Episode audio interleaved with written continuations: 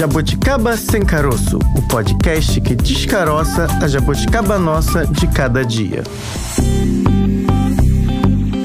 Oi, jabuticabers! Sejam todas, todos e todes muito bem-vindos ao nosso podcast, podcast este que é da Sputnik Brasil. Se você chegou aqui pela primeira vez, eu sou a Francine Augusto, estou me apresentando do ladinho dela, Bárbara Pereira. Tudo bem, Bárbara? Tudo ótimo, Francine Augusto. Tudo ótimo, mas Sempre tem um porém. Sempre tem um porém, como diz a música, porém, ai, porém. Podia estar melhor se a gente não tivesse que falar sobre o que vamos falar hoje, né? É verdade. Um assunto que a gente gostaria, né, esse tema, que ele não existisse e além de existir é em uma proporção ainda absurda, enorme, por isso ganhou espaço aqui, precisa ser debatido em todos os locais e esferas possíveis, porque isso deveria ser extinto instinto da nossa sociedade, Bárbara, o ódio contra nós, contra a Bárbara, contra a Francine, contra você, ouvinte que nos acompanha agora, o ódio contra as mulheres. Pois é, tá longe de ser extinto, ainda tá aí intenso na sociedade e por isso a gente fala aqui e por isso a gente defende aqui que precisamos enfrentar este tema combater e eliminar. Só vai ser bom? Eu só vou te responder a sua primeira pergunta, tá tudo é. bem? Quando isso não existir mais. A gente sonha.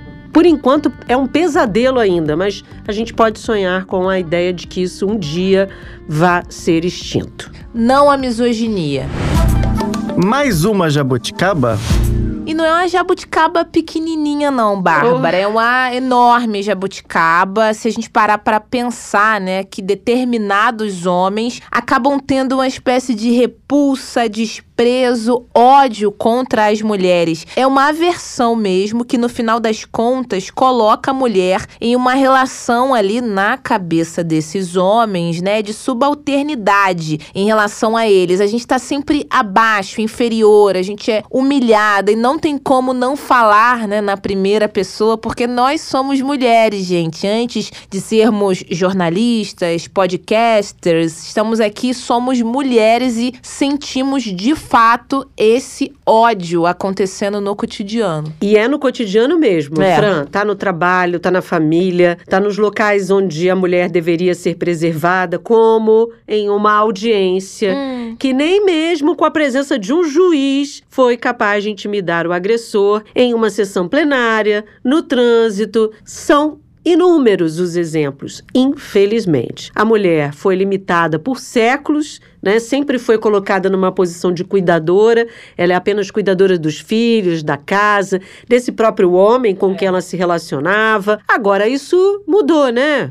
Isso já está no passado, oh. né? A gente já lutou muito, foram muitas as lutas, é claro que a gente continua lutando e a gente luta por igualdade. E o principal, acho que não deveríamos nem estar falando sobre isso, mas que nos causa uma outra repulsa, né, é. Fran? A ideia de que precisa que parem de matar as mulheres. Então, chega a ser surreal você no século XXI, no ano de 2022, falando como se estivesse nos anos 50, em que a mulher era uma posse, né? Era um estado de posse, não podia fazer nada sem a autorização dos seus. Vou pedir para meu Vou marido. Vou pedir para o meu marido, né? Isso já deveria ter sido abolida, né? E são tantas violências que a gente sofre, né, Bárbara? Se você for enumerar ali, ah, mas não, tá exagerando. É mimimi, né? É. Tá na moda falar que é mimimi. Querer os seus direitos é mimimi. A gente tá falando de violência física, que é o extremo, é. né? E que existe e muito,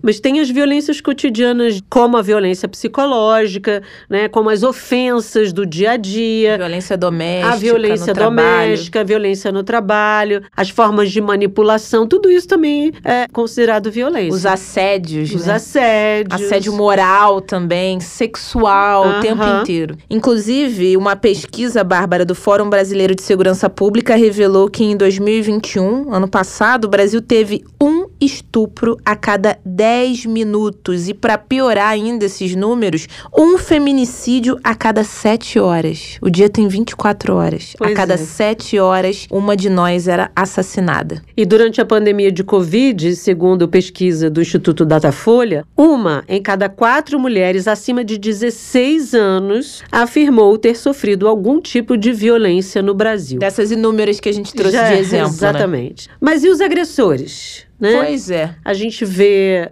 com muita frequência na grande imprensa, né, nas manchetes dos jornais, alguns têm punição, outros não, conseguem se desvencilhar. Agora, a moda, para tentar fazer aqui alguma piada com essa situação, a moda é dizer que eu estava em surto psiquiátrico. Não foi bem assim. Não foi bem assim, né? Ela está aumentando. É usar a loucura como uma forma de defesa para algo que é indefensável, é. que é tirar a vida do outro. Mas, enfim, o que, que a lei diz sobre esses crimes, né, sobre esses atos de misoginia? A gente vai chamar aqui quem pesquisa e entende do assunto. Só quem vive é quem sabe. A gente conversa agora com a Alice Bianchini, ela que é doutora em Direito Penal, especialista em violência de gênero, professora do meu curso educacional e também vice-presidente da Associação Brasileira de Mulheres de Carreira Jurídica. Professora Alice, muito obrigada pela sua participação aqui no nosso podcast. Seja muito bem-vinda, viu? Obrigada, Francine. Eu que agradeço essa oportunidade de falar de um tema tão importante para toda a sociedade brasileira. Verdade. A gente, em 2018, né, teve é, a lei sancionada que atribuía aí à Polícia Federal as investigações nos casos aí é, identificados como misoginia. Isso na internet. Aí eu queria entender um pouco com a senhora que às vezes não fica muito claro quando a gente busca, né, a respeito desse crime e nos casos fora desse ambiente, fora da internet. Qual é a punição, a investigação, como vem sendo tratado no Brasil esses casos de misoginia?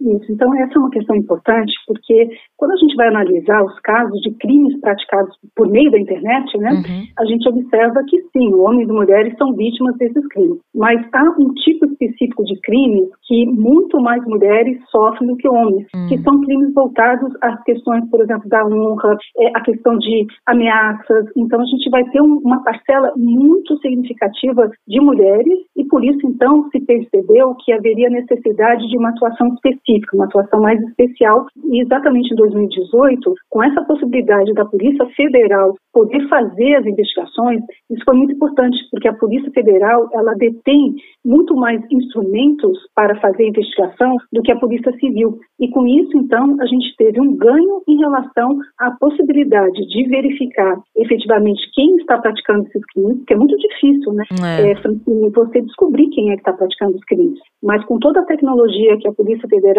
dispõe, é, ficou mais fácil de conseguir identificar da onde viria a autoria em relação a esses crimes. Né? Então, com isso, a gente teve um ganho muito grande para a questão dos direitos das mulheres. Então, foi uma lei muito, muito importante. Agora, professora, a gente teve aí recentemente um caso muito emblemático, né, que foi de Roberto Jefferson fazendo xingamentos e ofensas muito graves, né, a uma a ministra Carmen Lúcia. E se fosse com qualquer outra mulher, já obviamente já seria uma agressão. É no caso da ministra ainda mais ainda. Como é que a senhora percebe? Porque a percepção que a sociedade tem é que a agressão só se dá quando ela tem uma violência física, é. né?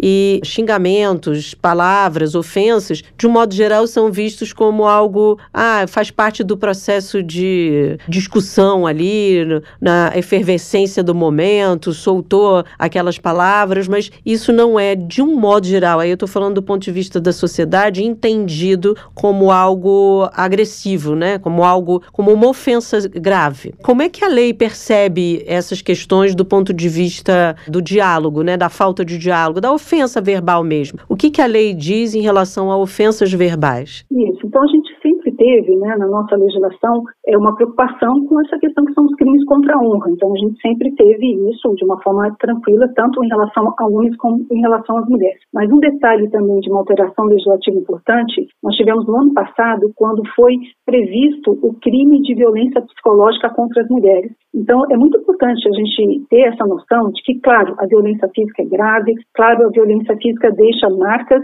e deixa consequências, mas a violência psicológica, em muitos cenários, Francine, ela acaba tendo uma repercussão ainda maior. E eu gosto muito de usar uma forma da gente entender isso. A violência psicológica é como se fosse uma infiltração. Uhum. A gente uhum. não percebe, mas ela é capaz de fazer derrubar né, um apartamento, um prédio inteiro. Então, isso eu acho que é importante da gente colocar na, na medida em que a sociedade ainda não despertou, muito embora a gente tenha avanço, é, com relação a, aos danos causados pela violência psicológica, né? Então, sim, a violência psicológica ela pode causar em determinadas situações mais danos, inclusive, que a violência física. E o particular e o mais grave é que normalmente a violência psicológica, a própria vítima também não se entende como sendo vítima de violência psicológica, né? uhum. né? Então isso é importante. Quem está ao redor da vítima muitas vezes também não percebe que ela está sendo vítima. E também o próprio autor da, das práticas de violência psicológica, muitas vezes ele não entende que aquilo é um crime. Ele entende, ah, tá, eu não deveria ter feito isso, mas pô, eu só xinguei ela. E isso é uma violência psicológica. Então essa maturidade a gente começou a adquirir, principalmente a partir do ano passado, quando a gente teve então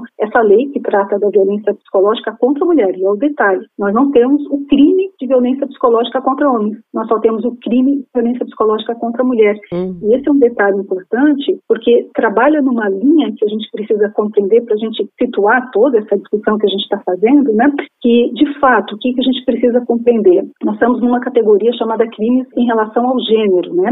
Uhum. E quando a gente fala de violência de gênero, a gente tem, poderia dar um conceito, mas eu gosto de explicar que eu acho que fica mais fácil. Uhum. Pensando assim, toda violência que um homem pode ser vítima, uma mulher também pode ser vítima. Mas olha que interessante, Francine, porque o inverso não é verdadeiro. Querendo dizer que nós temos alguns crimes que somente mulheres podem ser vítimas, ou nós temos crimes que, ainda que os homens também podem ser, possam ser vítimas, nós temos muito mais mulheres vítimas do que homens. Então, quando a gente diz né, que todo a, o crime, é, qualquer violência contra um homem, uma mulher também pode ser vítima, o contrário não é verdadeiro, porque a gente tem crimes que somente mulheres podem ser vítimas ou que tem percentual muito grande de mulheres vítimas. E é exatamente nesse contexto é que nós trabalhamos uma situação muito específica. Né? O próprio crime de feminicídio, que todo mundo conhece, o feminicídio, ele está dentro dessa categoria também. Né? É. Então, é um crime que é dirigido só contra as mulheres. Então, essa é uma questão importante para a gente colocar, porque, voltando para a violência psicológica, né, para responder essa questão, a gente tem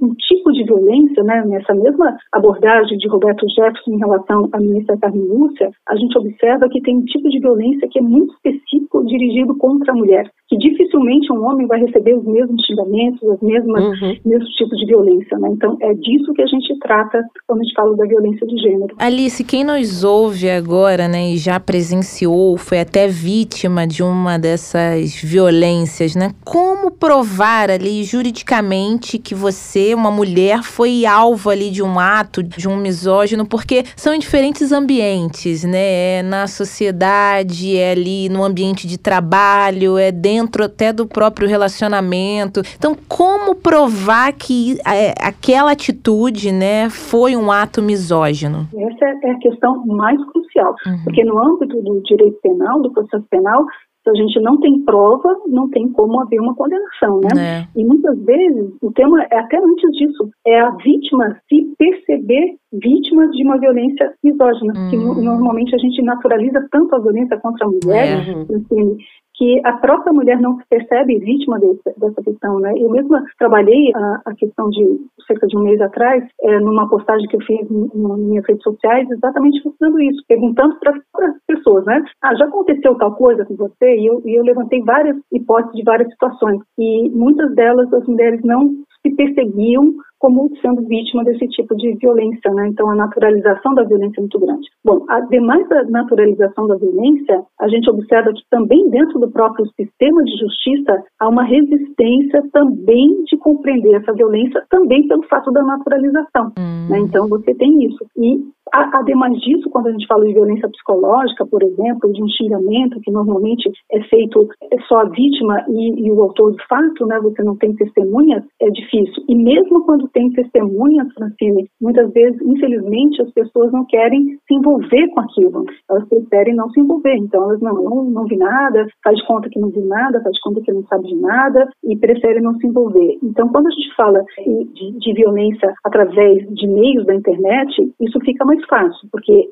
existe a materialização. Às vezes você não sabe exatamente a autoria daquela violência, mas você tem a materialização, materialização da violência, um print, um vídeo, uma mensagem, né, o que, que seja que você recebeu como aquela violência. Então aí fica um pouquinho mais fácil de ver a materialização, mas às vezes é mais difícil encontrar autoria. Né? Então nós temos realmente muita dificuldade em relação à prova. O que, que a gente fala muito? Se você foi vítima de uma violência, o ideal é tentar gravar isso, né? A vítima pode fazer a gravação, tá? Isso é importante a gente saber que isso vai servir como prova, se ela fez a captação ambiental daquele momento. E a nossa sorte é que hoje nós temos muitas câmaras de segurança. Então, muitos casos que a gente acaba tendo conhecimento foi porque teve alguma câmera de segurança que gravou aquela situação, porque senão ia ficar a palavra da vítima contra Sim. a palavra do autor do fato. Então, isso, é importante, ver a, a captação de gravações é, de câmeras de segurança. Doutora, a gente fica se perguntando que, embora tenhamos uma legislação muito boa em relação ao feminicídio, que é a Lei Maria da Penha, a gente também tem observado que os índices continuam altíssimos de casos de feminicídio no Brasil, inclusive com histórias de pessoas que já estavam ali avisando, alertando, já tinham medidas de proteção e mesmo assim a situação aconteceu. O que que a gente pode atribuir isso? Talvez aí a gente, claro que a gente fica trabalhando no campo do si, mas a sensação que se tem é que esses homens que praticam isso não têm medo uh, da punição né? Não tem medo da legislação, não tem medo da lei. E aí seria mais um item que podemos colocar ali de misoginia, né? Eu continuo fazendo porque qualquer coisa que eu faça contra uma mulher não vai ser, não vou ser punido por isso. É a palavra dela contra mim, é. não vai dar em é. nada. Ou mesmo a, a própria justiça. A senhora é. falou aí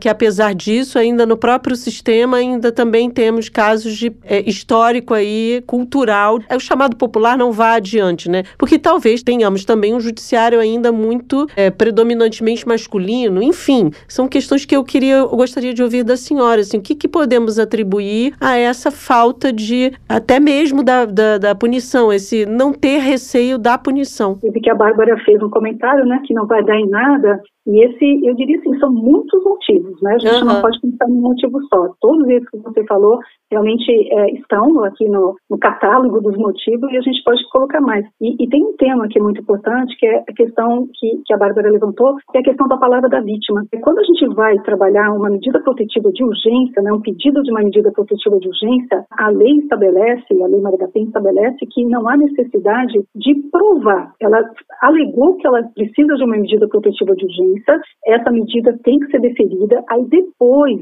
ser vai ser intimado o, o, suposto autor do fato. E se ele provar que não havia aquele fato, que não foi ele o autor, né, ou, ou, que efetivamente aquela medida é descabida, aí você muda. Mas a ideia é exatamente essa. Nós temos que pensar em acreditar na palavra da vítima. E mais do que isso, é, Francine e Bárbara, porque se a gente não demonstrar que a gente está acreditando na vítima, essa vítima que já chegou no sistema de denúncia é, de uma forma muito fragilizada, e a gente sabe que a maioria não vai denunciar, mais de 50% das vítimas de violência uhum contra a mulher é, sofrem a violência calada, sem sequer mencionar o fato para a sua família. Então, imagine o drama dessa mulher, né?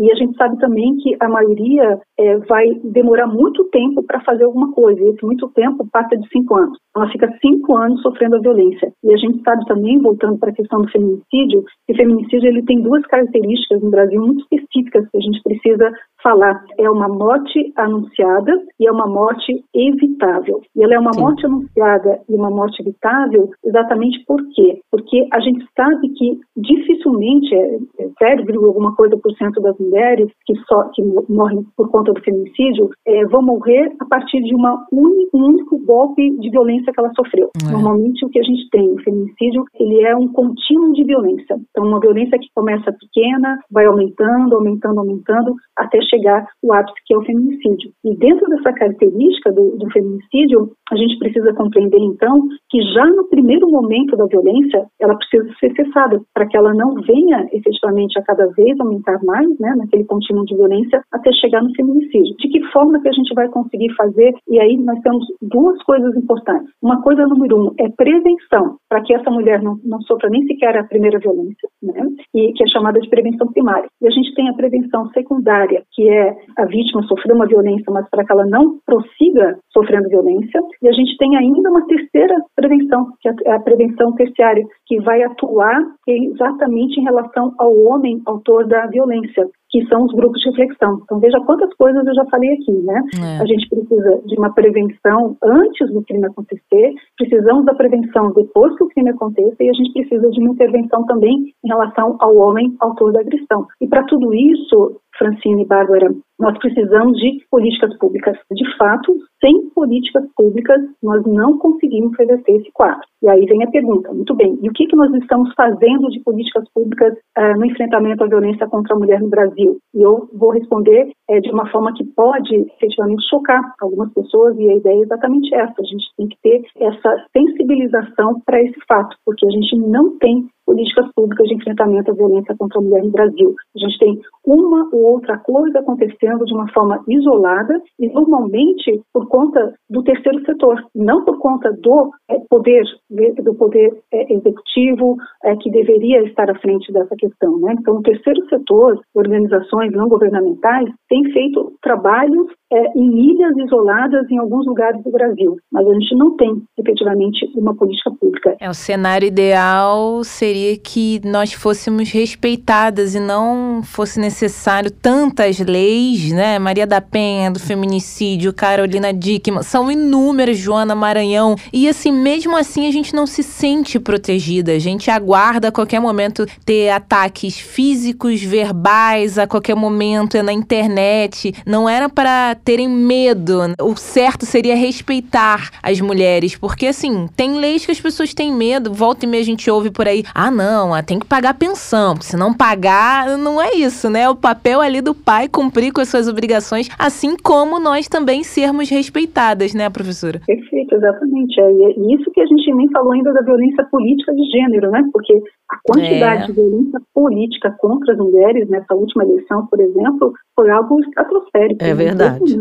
Todos esses obstáculos. Isso a gente pode observar que é frequente ou a senhora acha que nessas eleições teve aí um, um crescimento, foi mais intensa essa prática? De violência de gênero na política. Isso, é. Os, as denúncias aumentaram bastante, até porque a gente teve, a partir do ano passado, é, muito próximo da lei que tratou da, da violência psicológica contra a mulher, nós tivemos também a violência política contra a mulher, né?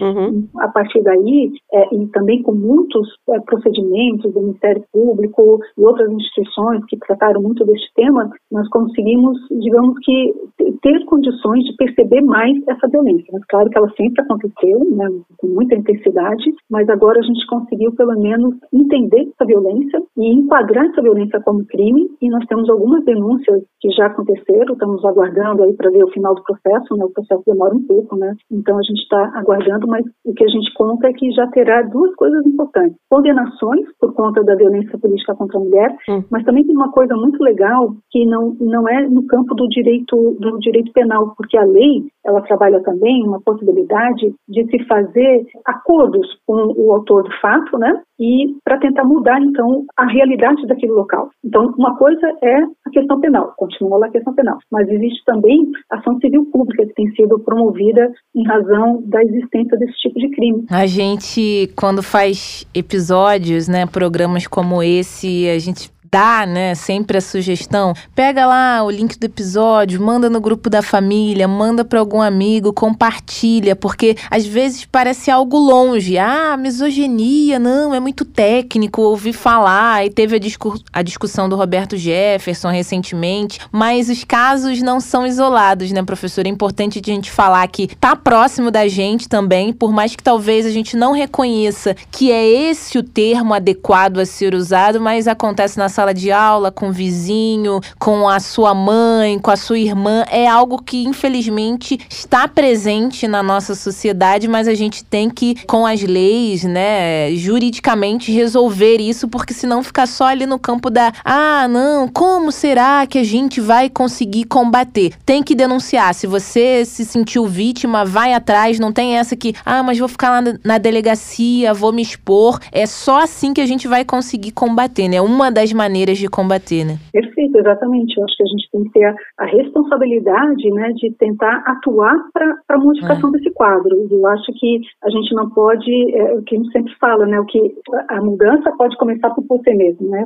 Seja a mudança que você quer ver no mundo. Então, uhum. acho que essa atuação individual, que aliás é muito importante de colocar, porque foi a atuação individual que trouxe efetivamente muitas mudanças no quadro da sociedade, através de atuações individuais mesmo. E, e quando a gente fala na, na, atuação coletiva, também é muito importante, né? você tem é, os coletivos, você tem os movimentos, você tem toda a atuação do terceiro setor, então é muito importante, porque uh, eu gosto também de uma frase que a gente sempre, que eu sempre repito, que diz que o que não se mede não se muda. Então, muito bem, a gente mediu a violência contra a mulher, a misoginia contra a mulher. Hoje a gente sabe, e a gente sabe através de dados muito concretos. Então, só para a gente ter uma ideia, de todos os, os inquéritos policiais que saem das delegacias e vão para o Ministério Público Estadual, já está chegando como segundo maior tema é, a Lei Maria da Penha. Sofremos violência, existe sim muita misoginia no Brasil, temos que ter esse conhecimento, para que a partir desse conhecimento, Francine Bárbara, a gente tenha a conscientização, né? Então a gente precisa ter a conscientização disso.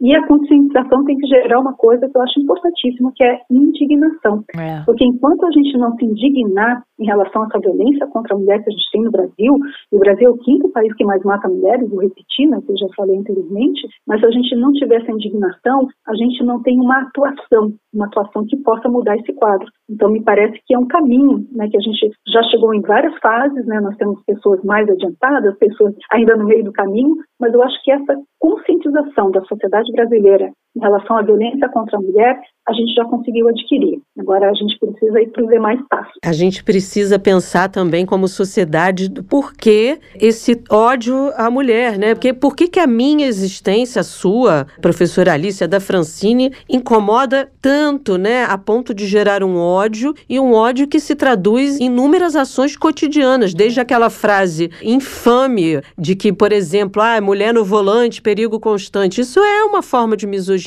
até a violência física né? Então, é algo que de fato a sociedade brasileira precisa refletir, os homens, obviamente, o que que gera esse ódio à nossa existência, Gratuito. né? A minha forma de ser, né? Eu sou assim no mundo e por que que você, outro que é diferente de mim por ser homem, enfim, me odeia tanto? O que qual é a sua questão comigo? Mas enfim, queria ouvir a senhora também, que a senhora é autora de dois livros, duas obras importantes que discutem essas questões, que é violência contra as mulheres, tudo o que você precisa saber, e crimes contra as mulheres. De que forma as suas obras podem ajudar essa sociedade a entender um pouco esse ódio, né? Isso.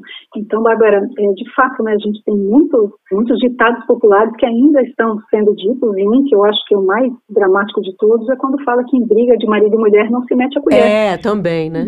Também, né? Então, a pesquisa de 2020 da, do Instituto Patrícia Galvão percebeu que ainda temos um terço da sociedade brasileira, e já estávamos na época da pandemia, sabendo que tinha muita violência contra a mulher, e um terço da sociedade brasileira concordando com essa frase. Uhum. Briga de marido e mulher não se mete a colher. E aí a gente vai para um tema né, que eu trabalho de alguma forma no, no meu livro, que é a questão da educação, educação para a igualdade. Então, se a gente não tiver já desde as primeiras séries, né, essa questão da educação e a gente não perceber que efetivamente esses papéis de gênero, né, aquilo que é atribuído para que as mulheres façam e aquilo que é atribuído para que os homens façam, isso é que está causando essa assimetria na nossa sociedade. Porque uhum. o que, que acontece na nossa sociedade? Você divide a sociedade em papéis, papéis masculinos e papéis femininos. O que, num primeiro momento, não seria o problema. O problema é, mais grave, eu diria, o fato de que os papéis que são ditos masculinos são mais valorizados que os papéis ditos femininos. Então, observe que a gente está já de plano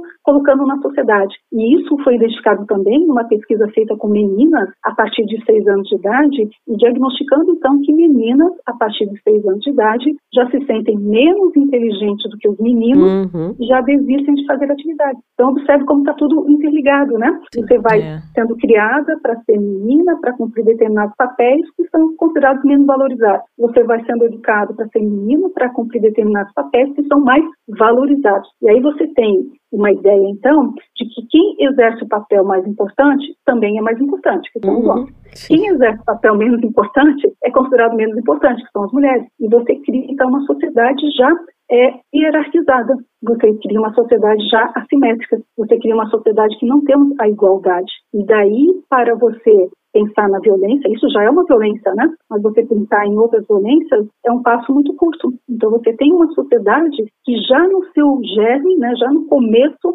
já está criando crianças para serem desiguais. E aí, então, Francine e Bárbara, eu já chamo, né, que eu acho que a gente pode tirar dessa nossa conversa, o que, que a gente pode fazer? É. E eu daria aqui uma dica do que, que a gente pode fazer. A gente pode bater na porta das diretorias das escolas do nosso bairro e perguntar se já está sendo feita né, a programação de atividades para o mês de março do ano que vem, porque nós já estamos em novembro, o março está aí, as atividades têm, as escolas têm que fazer isso com bastante antecedência, né, para fazer uma programação e já perguntar, você está fazendo alguma coisa? Leva a lei junto, né, ó, tá aqui a lei que vai dizer que você tem que fazer, né, durante uma semana do mês de março. E a gente pode, então, estar tá contribuindo de alguma forma para que o mês de março de 2023 as crianças possam ter atividades, estudar, discussões, palestras, eventos sobre esse tema. Eu acho que só a partir daí é que a gente vai conseguir mudar essa realidade e a gente pode fazer parte dessa mudança. Tá certo. Professora Alice Bianchini, doutora em Direito Penal, especialista em violência de gênero, vice-presidente da Associação Brasileira de Mulheres de Carreira Jurídica e também professora do meu curso educacional. Muito obrigada, viu, Alice, pela sua participação aqui no podcast. Volte mais vezes. Esse é um assunto que Francine e eu, acho que também nossos ouvintes, gostamos muito de abordar. Não gostaríamos de falar dele, obviamente que não. Se ele não existisse, seria muito melhor. Mas já que existe, a gente quer trazer ele sim para debater cada vez mais aqui no podcast, porque ele é urgente, emergente. A gente não pode continuar vendo sem fazer nada, ou minimamente sem trazer à luz aqui, trazer à tona para discussão, porque a gente não pode continuar vendo esse índice, primeiro de mortes, obviamente, mulheres morrendo em função de serem mulheres, por serem, simplesmente por serem mulheres, essa nossa violência cotidiana, como a, a senhora mesma abordou, psicológica, de que somos menos, valemos menos em, em diferentes áreas e a nossa existência incomoda a existência de um masculino aí na sociedade. Acho que esses são assuntos que a gente precisa falar sempre, a cada vez mais, para que a gente possa talvez aí ajudar outras pessoas a entenderem o quanto elas estão se posicionando de uma forma extremamente equivocada na vida. Obrigada, professora. Eu que agradeço, exatamente isso, Bárbara. Temos que falar sempre até que não seja mais necessário. Exatamente. Necessário, estaremos e estou à disposição aqui do, do, canal de vocês, parabenizando pelo trabalho, assistir outros podcasts muito bons. Isso que é importante, né? A gente trazer essas informações, esse conhecimento e essa conscientização. Então, parabéns pelo programa de vocês. Obrigada por terem me oportunizado para a gente falar desse tema. O prazer é nosso, professor. E quem quiser aí conhecer ainda mais suas obras, seus livros, seu trabalho, consegue te localizar no Instagram, né? Isso, tanto no Instagram, Facebook, como Twitter, estou sempre colocando todo dia, estou trazendo uma publicação que é quase um, mini artigo, né? Porque eu, eu sempre trabalho assim, trazendo pesquisas, informações, para que as pessoas estejam bem informadas sobre os temas relativos tanto à violência contra a mulher, como também os direitos das mulheres. Perfeito. Até a próxima, então, professora. Muito obrigada. Tchau. Tchau, tchau. Obrigada, tchau. A que ponto chegamos?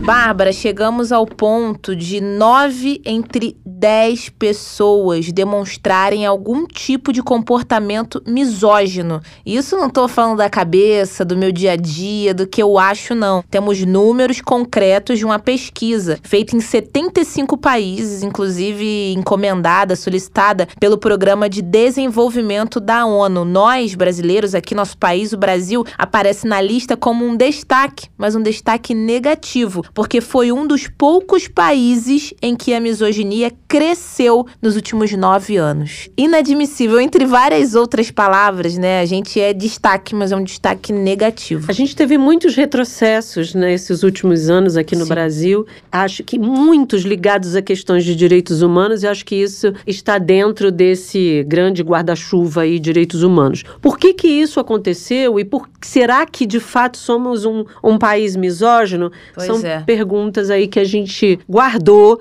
para fazer com quem também, outra pesquisadora que foca aí o seu olhar para esse tema. Há quem não goste de duas mulheres no podcast. Imagine quatro, né? Pois é. A quarta chegando Aceita agora. Aceita que dói menos.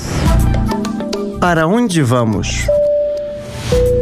Esse é um assunto para Verônica Tosti. Ela é coordenadora do LabGen, o Laboratório de Estudos de Gênero e Interseccionalidade da Universidade Federal Fluminense. Verônica, muito obrigada por aceitar conversar com a gente aqui. Obrigada, Bárbara, muito obrigada. Aqui é Bárbara e tem a Francine também. Tô aqui. Olá, Francine. Verônica, a gente tem visto, né, recentemente muitos episódios aí que remetem aí diretamente à misoginia, né? Acho que um exemplo clássico dos últimos tempos foi o posicionamento, a postura é, do ex-deputado Roberto Jefferson diante da ministra Carmen Lúcia, né, com frases muito é, emblemáticas que ali dizem o quanto temos de misoginia ainda circulando na nossa sociedade. A gente pode dizer que o Brasil, pelo que você pesquisa, pelo que o, laboratório pesquisa, o Brasil é um país misógino? É, se a gente define misoginia como ódio contra mulheres, né, eu acho uhum. que os indicadores mais seguros que a gente tem são os de feminicídio, violência sexual, uhum. violência doméstica. E é claro que essa fala né, do Roberto Jefferson mobiliza essas forças que estão presentes na nossa sociedade, né? A gente tem um problema muito sério de autoridade, né, feminina dentro das relações de poder. Então, assim, quando a gente olha para esses indicadores, realmente o Brasil vai mal. Então, por exemplo, o Anuário Brasileiro de Segurança Pública de 2022 mostrou que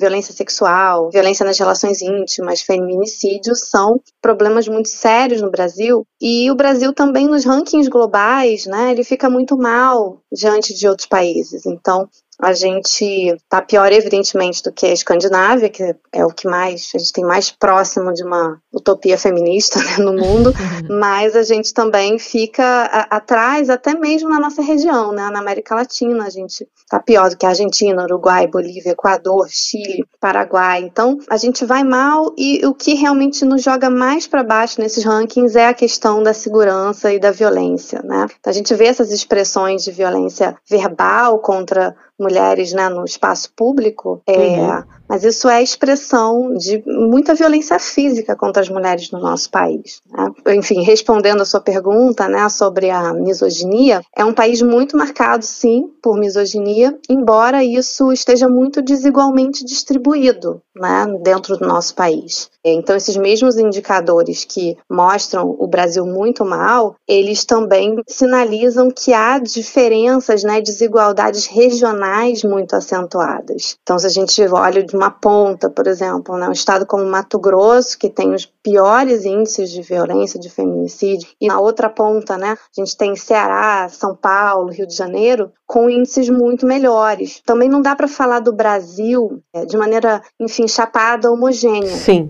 Uhum. Né? O que a gente tem é a violência afetando desproporcionalmente mulheres de regiões como o norte, o centro-oeste do Brasil, e isso tudo muito influenciado por fatores como classe, raça, território, como eu já falei, então, o que, que dá para dizer né, sobre o Brasil? É que há espaços sociais de mais equilíbrio e igualdade e outros de profunda desigualdade de poder. Uhum. Tem instâncias em que a humanidade da mulher é, é reconhecida, né? E outras em que a mulher é profundamente desumanizada. Então, enfim, isso tudo tem a ver com padrões de desenvolvimento desiguais dentro do nosso país, né? processos é, cheios de ambivalência, de contradições. Né? Uhum. Então, é, não dá para falar do Brasil, né, como algo, como homogêneo, né? É, é muito importante olhar para essas diferenças internas. A gente é um país que é um continente, né? Então fica muito até muito difícil falar de um Brasil inteiro, porque temos diversos Brasis, né? A gente pode dizer assim, né? Dentro do Brasil existem diversos Brasis com culturas diferentes, diversidade cultural e, e nesse sentido a misoginia também aí sendo vista ou sendo praticada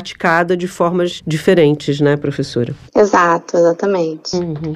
Agora a gente sabe que esse tipo de ódio acontece em todas as classes, porque quem nos ouve aqui agora, eu acho curioso que às vezes gera um espanto quando determinadas atitudes acontecem com pessoas com uma classe mais elevada, né, social. Nossa, mas o fulano foi atacado, a, pessoa tal, como pode? A gente sabe que isso não tem a ver, é, é o fato de você ser mulher, você é maltratada, agredida, tudo isso pela sua condição simples simples. Você nasceu uma mulher, você, independentemente da sua classe social, pode ser atacada. As pessoas acabam confundindo muito isso, né? Mais nas classes mais vulneráveis, pessoas com uma vulnerabilidade maior, isso acaba sendo mais frequente, né, professor? É, porque é, a gente não pode pensar homens e mulheres como determinados pela biologia, uhum. né? Então, se a gente entende que as mulheres não têm seu temperamento, sua personalidade, o seu caráter determinado pelo fato, por exemplo, né, da reprodução,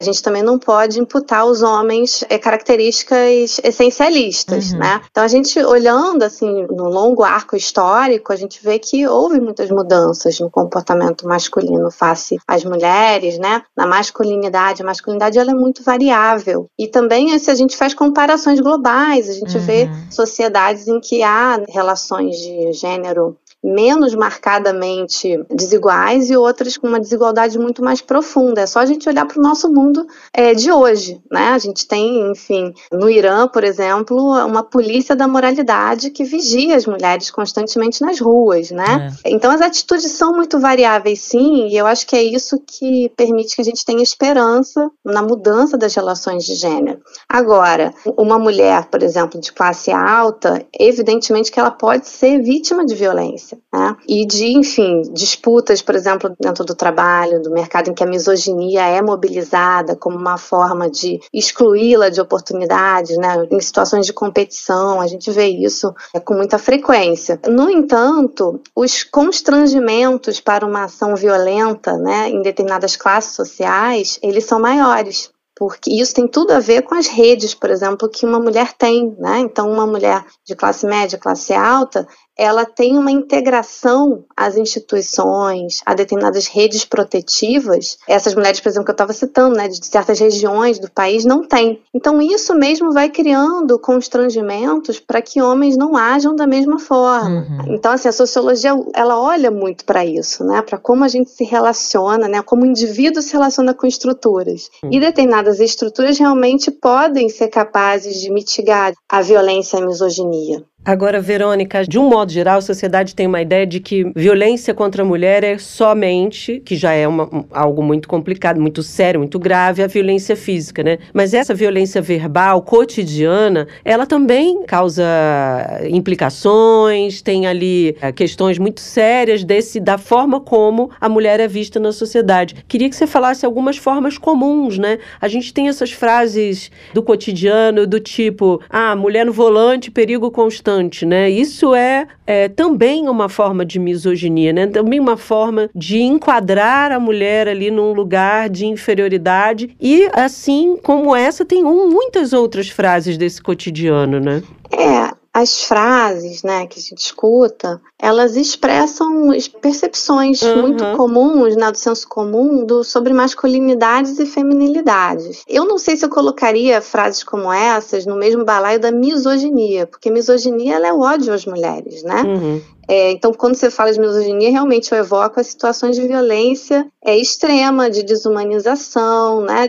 Agora, sim, essas frases que essencializam as mulheres, que desqualificam as mulheres, tem a ver sim com construções sociais sobre o feminino e masculino que estão em disputa no cotidiano. Agora, elas podem ser também mobilizadas dentro de disputas pelo poder. Uhum. É, então, tem comentários, etc., que são mais senso comum, mais incidentais, e tem outros que são, sim, né, uma mobilização de percepções sobre o lugar da mulher, sobre o lugar que ela deve ocupar, para as disputas pelo poder. Então, por exemplo, né, eu participei de uma pesquisa financiada pela ABRAGE, que é a Associação Brasileira de Jornalismo Investigativo, né, sobre desigualdade de gênero dentro das redações de uhum. jornal. E o que a gente viu né, muito presente nas falas das jornalistas é o uso dessas frases é, constantemente dentro das redações para alocar as mulheres dentro de determinadas né, posições, lugares que não ameacem o poder masculino dentro da organização. Então, assim, eu acho que uma chave que ajuda a gente a entender é que nós, seres humanos, estamos constantemente dentro de relações competitivas, né, de relações de poder, relações que a gente compete por posições sociais estimadas. Então, se o sexismo ele é corrente na nossa sociedade, né,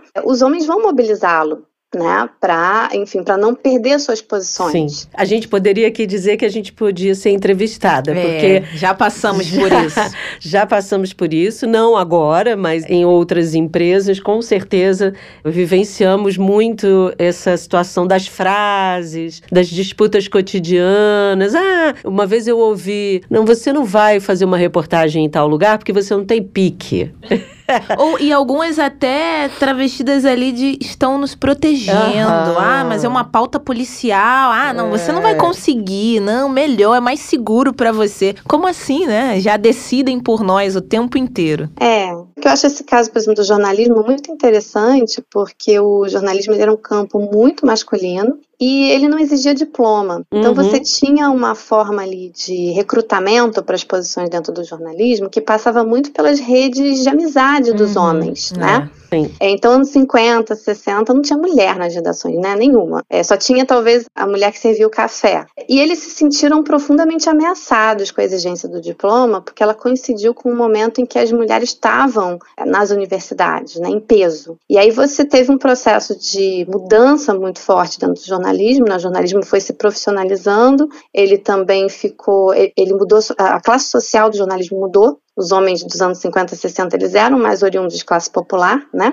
Então esses estereótipos da jornalista, de que a jornalista é patricinha, né, de que a jornalista não, não sabe nada da rua, né? Uhum. Eles têm muito a ver com essa história do jornalismo. E você vê claramente que é uma postura defensiva daqueles jornalistas em relação ao que eles percebiam como uma ameaça né? Uhum. E aí isso fica, né? No entanto, assim, apesar ainda tem muita desigualdade dentro do campo do jornalismo, mas assim como em vários espaços sociais no Brasil, as redes foram mudando. Essa própria pesquisa que eu fiz, financiada pela Brage, foi incentivada por vários jornalistas homens que estavam solidários à situação das mulheres, né?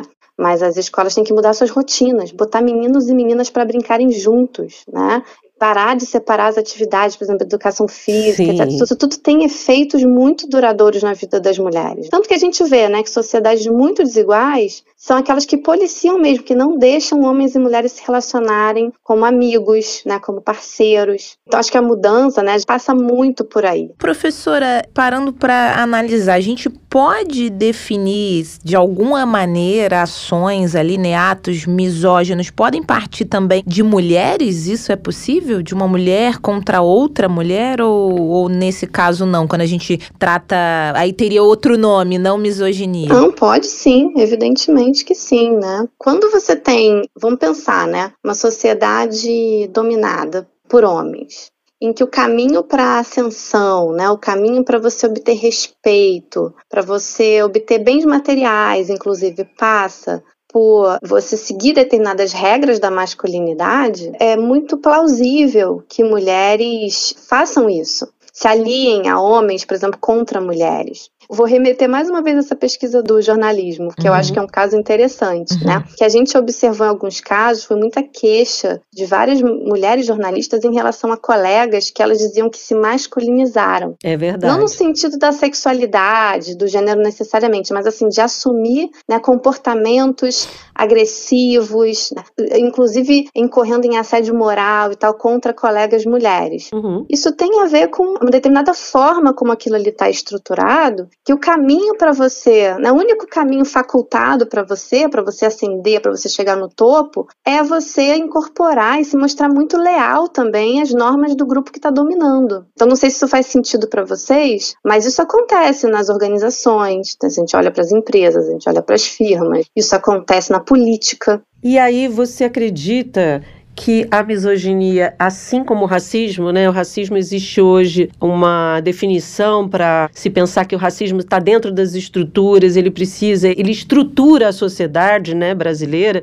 A misoginia também é algo estrutural? Que a gente precisa desconstruir a partir desse conceito, dessa ideia de que está estru estrutura a nossa sociedade e que a gente precisa aí enfrentar a partir dessa ideia? É uma, essa é uma pergunta que você está me fazendo que é bem assim, sociológica. Teoria sociológica é pesada. É viu? É pergunta de milhões, como dizem na internet, né?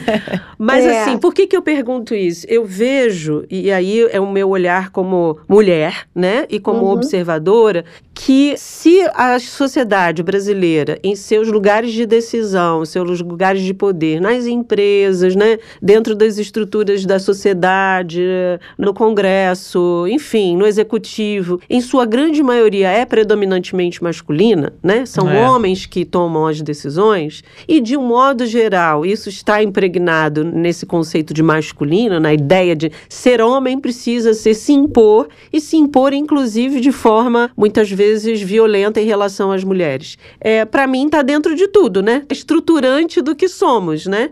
Por isso que eu te pergunto, eu sei que é algo que a gente precisaria aí de uma tese, mas se isso faz algum sentido, faz sentido a gente pensar dessa maneira, assim, tá dentro de toda forma como a gente se organiza socialmente, porque os homens são ainda os dominantes dos processos. E aí a gente vai precisar enfrentar isso ou não? Eu gosto de pensar estruturas de uma forma seguinte, né? Eu acho que no lugar de estruturas eu gosto de falar de instituições. Tá. Porque instituição, para mim, é uma coisa mais palpável do que a estrutura, né? Sim. Então, assim, se a gente pensa, por exemplo, né, no mercado, no Estado, nas instituições que compõem essas esferas da vida social, né, a gente tem situações, eu acho que muito assimétricas.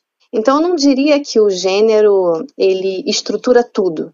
Eu acho que o racismo no Brasil ele é um, um problema também, enfim, de ordem profunda, né? Ele está uhum. presente uhum. nas instituições de uma forma assim realmente muito impressionante. Agora, quando a gente pensa em instituições, a gente acho que a gente pode se sentir convidado a mudá-las. E eu acho que a mudança nas instituições no Brasil em relação a gênero, ela tem acontecido, mas ela tem acontecido de maneira muito desigual, eu falei dessas desigualdades regionais, né, também que são muito significativas, né? Uhum. Mas a gente vê, por exemplo, avanços muito mais significativos das mulheres no mercado de trabalho do que, por exemplo, na política. Então, se a gente não pensa a estrutura de uma forma, mais uma vez, né, pensando que, que é tudo homogêneo, a gente segmentando um pouco mais as estruturas, pensando as mais como instituições, a gente consegue ver que tem espaços em que as mulheres obtêm avanços e tem espaços em que os avanços são muito mais lentos ou às vezes inclusive podem acontecer retrocessos. Então, acho que a minha, a minha resposta para você seria essa, né? Que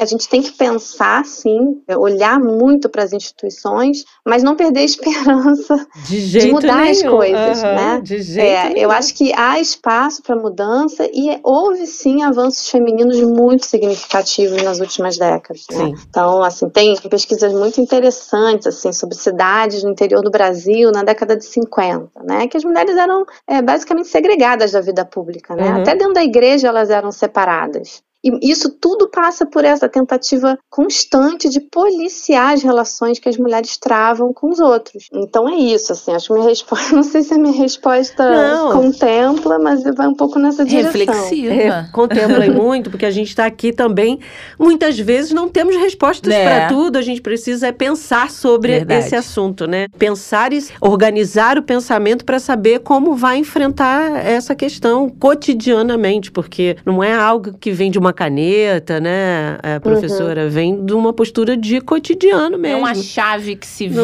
não tem ali. Chave, pronto, é. agora ninguém mais é misógino, pronto, acabou, isso não existe mais. Aos poucos, né, uma maneira gradativa. A senhora até ao longo aí já da entrevista falou alguns pontos, mas para começar, né, o primeiro passo de muitos que precisamos ainda, qual seria ali, ou quais, né, seriam os meios para a gente enfrentar essa misoginia de todo dia, de todo momento? Quem nos ouve aqui agora talvez nunca tinha parado para pensar em determinadas atitudes, homens que estão nos ouvindo agora, mulheres também que passam por isso, e, e isso é muito comum também. Você não observa que está sofrendo ali um ato misógino. Então, qual seria o fator ali fundamental para a gente começar a combater isso, professora? Olha, acho que tem alguns passos, uhum. né? Acho que ele, a gente pode pensar em, em, coisas que a gente pode fazer desde o cotidiano, uhum. né?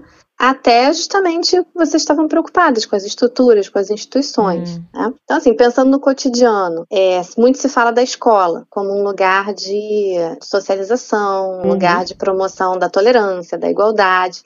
E eu fico pensando né, que existem iniciativas muito interessantes e muito necessárias nas escolas, né, de, enfim, de discussão sobre gênero, enfim, sobre igualdade e tal. Isso é muito importante porque a gente sabe, por exemplo, de casos de meninas que souberam que estavam sofrendo violência sexual por causa da escola. Então, uma, nomear o problema é fundamental. Agora, acho que isso passa também por uma mudança profunda nas rotinas das escolas, promover cada vez mais possibilidades de interação, de amizade entre meninos e meninas. Essa coisa de criar né, os meninos e as meninas em mundos separados é muito problemática. Isso tem repercussões pela vida toda. No futuro, por exemplo, no mercado de trabalho, quando quem que o, o rapaz que tiver numa determinada posição vai recrutar para uma posição interessante? Vai ser o amigo que ele fez na escola. Então, acho que a gente tem que ampliar cada vez mais a nossa rede de relações. Né? E a escola pode ter um papel muito importante nisso. Tem que parar de segregar meninos e meninas dentro das escolas, né? Acho que isso é muito fundamental. Agora, a gente pode pensar também do ponto de vista das tecnologias. Que mudança, por exemplo, enorme os métodos contraceptivos promoveram nas relações de gênero né, nos últimos anos. Impacto gigante que isso teve. Então, a, a, assim, a gente, a gente passa de uma situação em que, global, pensando globalmente, que as mulheres tinham em média seis filhos, muitas mulheres passavam a vida inteira grávidas e ou cuidando de criança, né?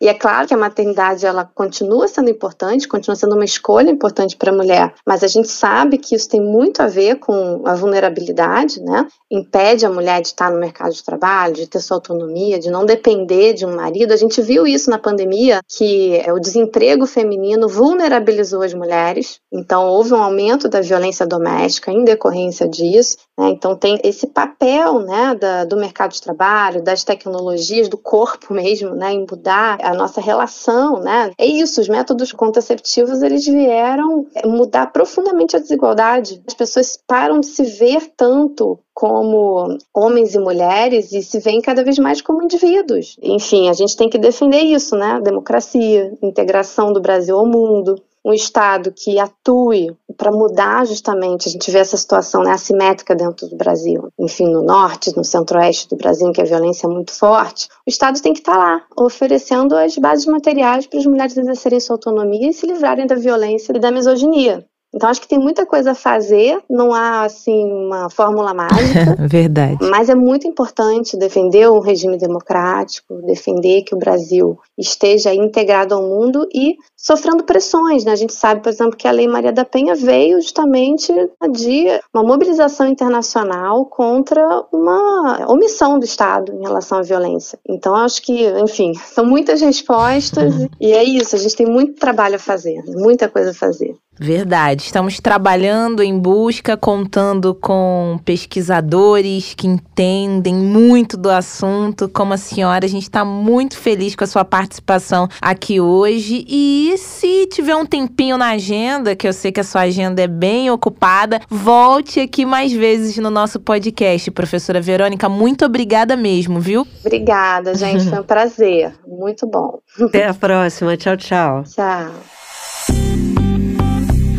É isso, Bárbara. Eu sempre falo que adoro os nossos episódios, mas esse teve um gostinho especial porque ele nasceu de um ato de misoginia. Se a gente parar para pensar, quando a gente vai contando aqui um pouquinho dos bastidores para você, Jabuticaber, quando a gente faz lá a nossa reunião de pauta com toda a equipe, produtores, a gente comentou a respeito de uma mensagem que recebemos, né, no Telegram ali falando que um podcast feito por duas mulheres seria um fracasso na certa. Os números não mentem, não tem nada de fracasso, a tendência é ser cada vez mais sucesso e a tendência também é que você, mulher que nos ouve, nós mulheres, somos capazes de tudo que a gente quiser. E esses atos de misoginia a gente torce e faz, não é só torcer também, faz de tudo para que eles não existam mais. Se alguém coloca um, uma mensagem dessa, acha que vai impedir uma mulher de trabalhar, ih, senta lá, Cláudia. Sabe de nada, inocente. não sabe de nada, inocente. Senta lá, Cláudia, não. Senta lá, Cláudio. É, isso aí, gostei. Reinventou o meme. Reinventando o meme de Xuxa. É, senta lá, Cláudio, porque isso não impede a gente de querer fazer aqui o nosso trabalho da melhor forma possível. Se você tá achando que botou um freio, é o contrário, você botou foi combustível. Acelerou. Acelerou a mulherada aqui para fazer cada vez mais, não só podcast, as mulheres podem, como você disse, Fran, fazer o que elas quiserem. Essa frase que parece ter virado chavão chavão, mas não é chavão, não. Ela é fundamental porque a gente pode fazer o que a gente quiser. Eu tô afim de ser astronauta, eu vou ser astronauta. Eu tô afim de ser cientista de pesquisa quântica, não sei.